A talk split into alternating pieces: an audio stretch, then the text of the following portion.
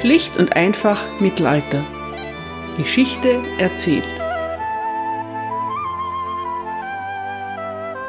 Hallo meine Lieben und herzlich willkommen zu Teil 2 England im Spätmittelalter, Folge 42. Im Mittelalter gibt es streng genommen keine Scheidung. Eine gültige Ehe ist ein unauflösbares Sakrament. Und nicht nur der Kirche liegt diesbezügliche Stabilität am Herzen. Eine Ehe, vor allem unter Edelleuten, ist nicht die Privatsache zweier Personen, sondern vielmehr ein Vertrag zwischen zwei Familien, der große wirtschaftliche Implikationen hat. Sich einfach mal trennen, wenn es nicht so recht läuft, ist keine Option. Es gibt aber eine Hintertür, durch die unglückliche Eheleute entkommen können. Die Ehe muss gültig sein, um diesen Schutz zu genießen. Eine ungültige Ehe, auch eine, die erst nach Jahren als ungültig erkannt wird, kann annulliert werden. Sie hat dann in den Augen der Kirche und der Gesellschaft nie existiert. Solche Spitzfindigkeiten stehen eher der Oberschicht offen als den einfachen Leuten. Der häufigste Grund für so ein Annulment ist Consanguinity, zu nahe Verwandtschaft. Die wird im Mittelalter etwas anders definiert, als wir sie verstehen. Im Hochmittelalter gilt eine Verwandtschaft im siebten Grad bereits als zu nahe. Das stellt den europäischen Hochadel vor erhebliche Probleme. Jede und jeder ist mit jeder und jedem verwandt. Betroffene Brautleute müssen versuchen, einen päpstlichen Dispens zu erhalten. Der wird zwar meist, aber bei weitem nicht immer erteilt. Andererseits bietet diese Regelung eine gute Möglichkeit, unglückliche oder lästig gewordene Ehen aufzulösen. Auf einmal macht die zu nahe Verwandtschaft, die vielleicht jahrzehntelang niemanden gestört hat, eine Trennung leider Gottes unumgänglich.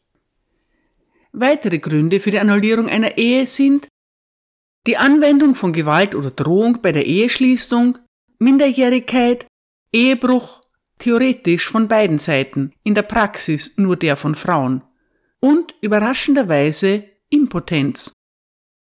Dr. Simon Paling schreibt in einem Traktat über mittelalterliche Scheidungen, Zitat, Anschaulicher sind die Fälle, in denen eine Ehefrau nicht Verwandtschaft, Zwang oder Vorvertrag anführte, sondern die Impotenz ihres Mannes. Auch hier ging es um die Frage der Einwilligung. Die Kirche neigte dazu, Impotenz als einen dauerhaften Zustand zu betrachten und vertrat die Ansicht, dass jemand, der nicht in der Lage ist, Nachkommen zu bekommen, auch nicht in der Lage ist, einer Ehe zuzustimmen. Impotenz war somit ein Scheidungsgrund. Die unglückliche Ehegeschichte von Maud Clifford ist ein typisches Beispiel.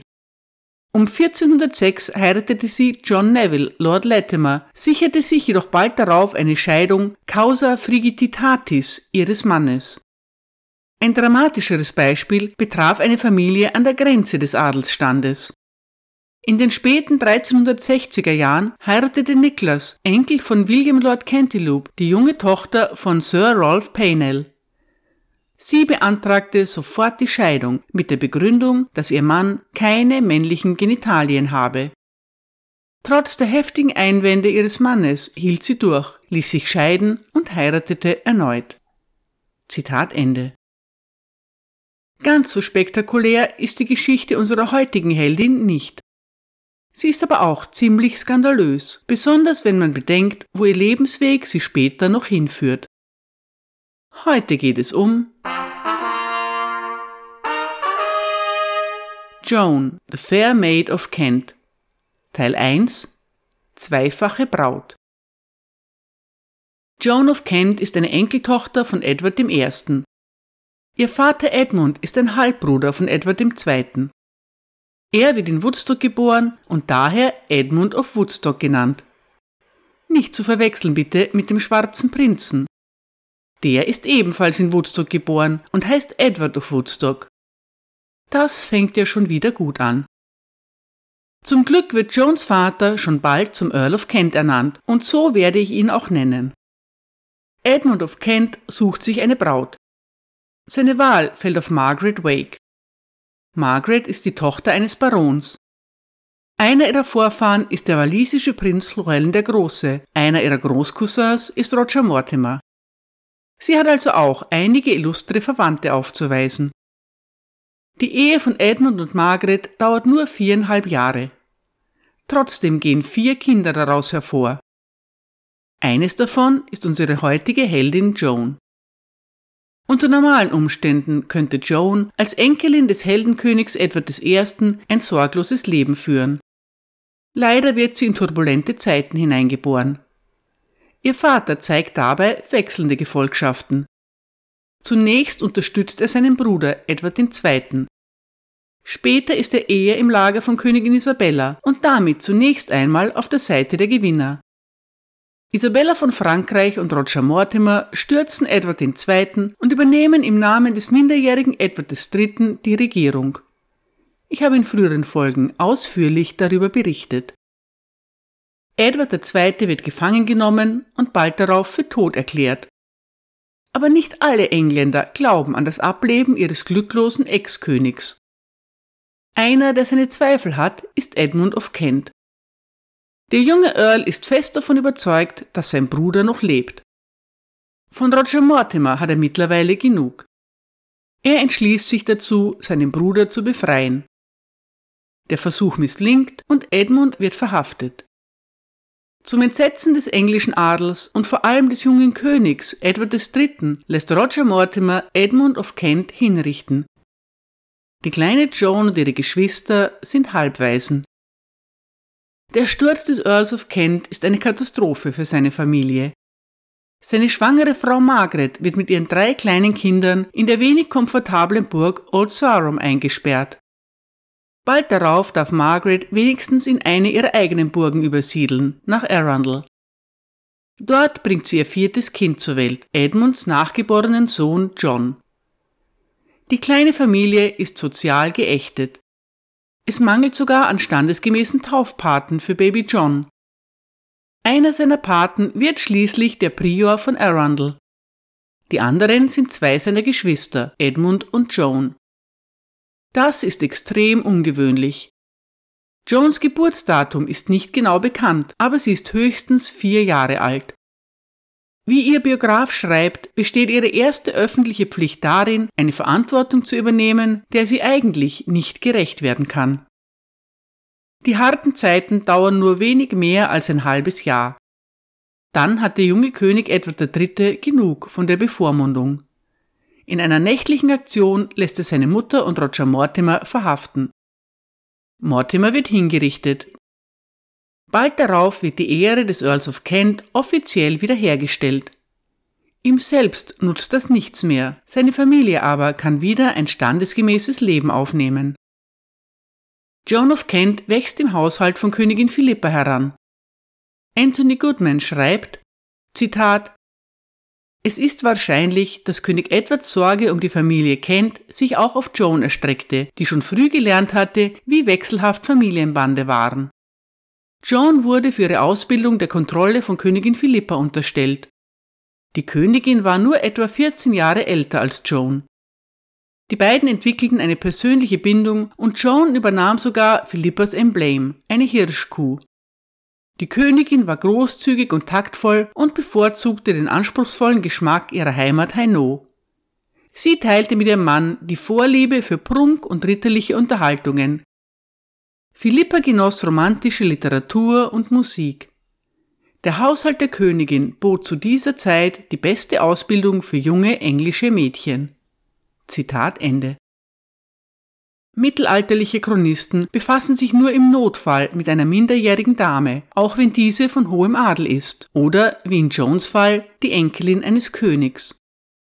Über Jones Jugendjahre ist daher nichts weiter bekannt. Wahrscheinlich begleitet sie Königin Philippa auf deren Reise nach Flandern. Darauf kommen wir noch zurück. Irgendwann wechselt Joan in den Haushalt von William Montague, dem Earl of Salisbury, William Montague ist ein enger Vertrauter von Edward III. Er leitet den Putsch, der die Herrschaft von Isabella und Roger Mortimer beendet. Er wird dafür mit königlichen Besitztümern belohnt, darunter auch verfallene Ländereien von Roger Mortimer. Montague ist auch einer der Paten von Edwards erstgeborenem Sohn, dem späteren schwarzen Prinzen. Der König vertraut Montague so sehr, dass er sogar dessen Siegel für seine eigenen Briefe verwendet. Er ernennt ihn zum Earl of Salisbury und überlässt ihm weitere Ländereien.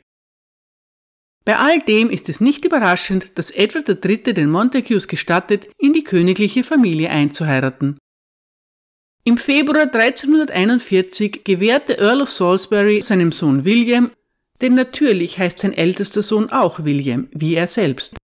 Er gewährt also seinem Sohn William und seinem Mündel John of Kent eine gemeinsame lebenslange Beteiligung an einem Herrenhaus. Daraus können wir schließen, hier wird eine Ehe vereinbart. Auch in einem Brief des Bischofs von Exeter wird die Eheschließung erwähnt. Joan of Kent heiratet also den Sohn und Erben des Earls of Salisbury. Die Brautleute sind ungefähr im gleichen Alter, etwa 15. Vielleicht ist Joan etwas jünger, aber viel jünger kann sie nicht sein. Wie auch immer, nichts daran erscheint ungewöhnlich. Zwei Jahre später kommt William Montague Senior bei einem Turnierunfall ums Leben. Jones Ehemann wird der neue Earl of Salisbury und sie selbst Countess. Wieder etwas später schließt sich der junge Earl der royalen Kampagne in Frankreich an. Mit seiner Ehe und seiner Karriere scheint alles zum Besten zu stehen. Kindersegen stellt sich nicht gleich ein. Angesichts des jugendlichen Alters der Eheleute ist das aber nicht besorgniserregend. Wir verlassen das augenscheinlich glückliche Paar und wenden uns nun einem anderen jungen Mann zu, Thomas Holland. Thomas ist auch ein Edelmann, aber bei weitem nicht aus so gutem Haus wie der Earl of Salisbury. Er ist einer der jüngeren Söhne von Sir Robert Up Holland, einem Ritter von zweifelhaftem Ruf. Anthony Goodman schreibt, Zitat Sir Robert erlangte einen bleibenden Ruf als Schurke. Er hatte die Familienehre während der Wirren der Herrschaft Edwards II. beeinträchtigt. Sein Name sollte als Verräter eines Heiligen in Schande weiterleben. Holland war nämlich einer der wichtigsten Gefolgsleute von Thomas Earl of Lancaster. Im Jahr 1322 wurde von ihm erwartet, dass er die Armee des Earls im Aufstand gegen Edward II. mit einem Kontingent von 500 Mann verstärkte. Er ließ den Earl im Stich, um den sich das Netz der Streitkräfte des Königs bei Boroughbridge tödlich zusammenschloss. Sein Verrat bewahrte ihn jedoch weder vor der Beschlagnahme seiner Ländereien noch vor der Verhaftung und Inhaftierung in Dover Castle. Zitat Ende. Thomas Holland entstammt also keiner sehr angesehenen Familie. Er muss selbst sehen, wie er Ruhm und Ehre erringen kann. Zum Glück hat Edward III. einen großen Bedarf an Soldaten und daher ein Herz für ambitionierte Ritter, egal woher sie stammen. Thomas Holland dient in der Gascogne und in Valenciennes und schließt sich der englischen Kampagne in Flandern an. In Flandern residiert damals auch gerade der Hof der Königin. In ihrem Haushalt lebt auch die knapp 14-jährige Joan of Kent. Thomas ist 26. Thomas Holland wird später erklären, dass er und Joan einander bei Hof kennen und lieben lernen. Sie geben sich ein heimliches Eheversprechen und vollziehen die Ehe auch. Was heute einfach Kindesmissbrauch wäre, ist im Mittelalter eine gültige Hochzeit. Da aber klar ist, dass Jones Mutter und wohl auch König Edward der Ehe nicht zustimmen würden, behalten die jungen Brautleute ihr Geheimnis für sich. Das zumindest ist die Version von Thomas Holland. Joan of Kent wird ihr nie widersprechen. Während der Krieg in Frankreich Pause macht, schließt sich Thomas Holland dem Kreuzzug des Deutschritterordens in Osteuropa an. Es ist ein brutaler Krieg gegen die einem alten Glauben anhängende Bevölkerung Litauens. Außer Ehre oder Heldentod ist für einen jungen Ritter dort nicht viel zu holen. Vielleicht ist es auch eine Art Buße. Ein Jahr später kehrt Thomas Holland nach England zurück. Er hat sich einen Namen als tapferer Ritter gemacht und in einem seiner zahlreichen Kämpfe ein Auge verloren. Von da an taucht er in den Chroniken immer wieder als der einäugige Ritter auf. Thomas erfährt von der gerade erfolgten Heirat von Joan und William of Salisbury. Er ist natürlich empört und ganz und gar nicht damit einverstanden. Zunächst einmal aber empört der junge Ritter sich im Stillen. Er ist nicht in der finanziellen oder gesellschaftlichen Position, die mächtigen Montagues herauszufordern. Als der Hundertjährige Krieg in die nächste Runde geht, ist auch Thomas Holland wieder dabei. Bei der Eroberung von Caen ist das Glück des Tüchtigen auf seiner Seite. Die Engländer dringen in die Stadt ein und beginnen wie üblich damit, sie zu plündern und die Bevölkerung niederzumetzeln. Zwei sehr bedeutende Mitglieder des französischen Hochadels befinden sich in der Stadt. Raoul de Brienne, der Graf von Eu und Constable von Frankreich, und Jean de Melun, der Graf von Tancarville und Marschall von Frankreich, flüchten sich mit einigen Rittern in einen Turm der Stadtmauer. Ihre Lage ist äußerst bedrohlich. Im letzten Moment entdecken sie unter den Engländern einen alten Bekannten, dem sie genug vertrauen, um sich ihm zu ergeben. Thomas Holland. Jean Froissart beschreibt die Szene wie immer sehr anschaulich und wohl auch etwas fantasievoll so. Zitat. Als der Constable und der Graf das wahrhaft schreckliche Gemetzel sahen, das sich auf der Straße abspielte, fürchteten sie selbst hineingezogen zu werden und in die Hände der Bogenschützen zu fallen, die nicht wussten, wer sie waren. Während sie das Gemetzel bestürzt beobachteten, erblickten sie einen tapferen englischen Ritter mit einem Auge, der Sir Thomas Holland hieß. Sie erkannten ihn, weil sie gemeinsam in Granada und Preußen und auf anderen Feldzügen gekämpft hatten. Sie waren sehr erleichtert, als sie ihn sahen. Als er vorbeikam, riefen sie ihm zu Sir Thomas, kommt und sprecht mit uns. Als der Ritter seinen eigenen Namen hörte, blieb er stehen und fragte Wer seid ihr, meine Herren, die ihr mich zu kennen scheint? Sie nannten ihre Namen und sagten Kommt zu uns in den Turm und macht uns zu euren Gefangenen. Als er dies hörte, war Sir Thomas hoch erfreut, nicht nur weil er ihr Leben retten konnte, sondern auch weil ihre Gefangennahme ein ausgezeichnetes Tagwerk und eine schöne Beute bedeutete, die tausend Goldmünzen einbringen würde. So brachte er seine gesamte Truppe so schnell wie möglich an den Ort des Geschehens und stieg mit 16 bewaffneten Männern in den Turm hinauf, wo er die Männer, die ihn gerufen hatten, und mindestens 25 Ritter vorfand, die alle sehr beunruhigt aussahen, angesichts des Gemetzels, das sie in der Stadt sahen. Sie ergaben sich sofort und verpflichteten sich, Sir Thomas Gefangene zu sein. Der Ritter ließ genügend Männer zurück, um sie zu bewachen, und ritt durch die Straßen. Er konnte viele grausame und schreckliche Taten verhindern, die sonst begangen worden wären, und bewies damit sein gütiges und edles Herz. Mehrere tapfere englische Ritter, die ihn begleiteten, verhinderten ebenfalls eine Reihe böser Taten und retteten so manche hübsche Stadtbewohnerin und so manche Nonne vor der Vergewaltigung. Zitat Ende. Was für ein edler Ritter! Woher hat Froissart diesen detaillierten Bericht? Wahrscheinlich hat er ihn direkt von Joan of Kent. Wir müssen leider davon ausgehen, dass sie in Bezug auf Thomas Holland nicht ganz objektiv ist. Der König kauft Thomas Holland die beiden französischen Grafen für eine gewaltige Summe ab. Edward III. verspricht Thomas per Urkunde 80.000 Gulden für die Übergabe des Grafen von Eu und für gute Dienste. Thomas nimmt an der Schlacht von Cressy teil und an der darauf folgenden Belagerung von Calais. Er hat mittlerweile so einen guten Namen, dass der König ihn zu einem seiner Unterhändler macht.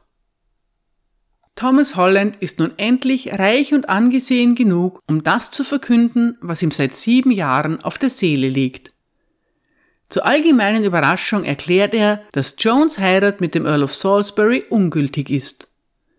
Joan of Kent sei vielmehr seit vielen Jahren mit ihm verheiratet. Acht Monate vor ihrer Hochzeit mit dem Earl of Salisbury hätten sie sich heimlich vermählt und die Ehe auch vollzogen. Als er kurz danach an dem Kreuzzug in Preußen teilgenommen habe, sei Joan zu einer zweiten Ehe mit William Montague gezwungen worden. Thomas Holland richtet eine Beschwerde an den Papst.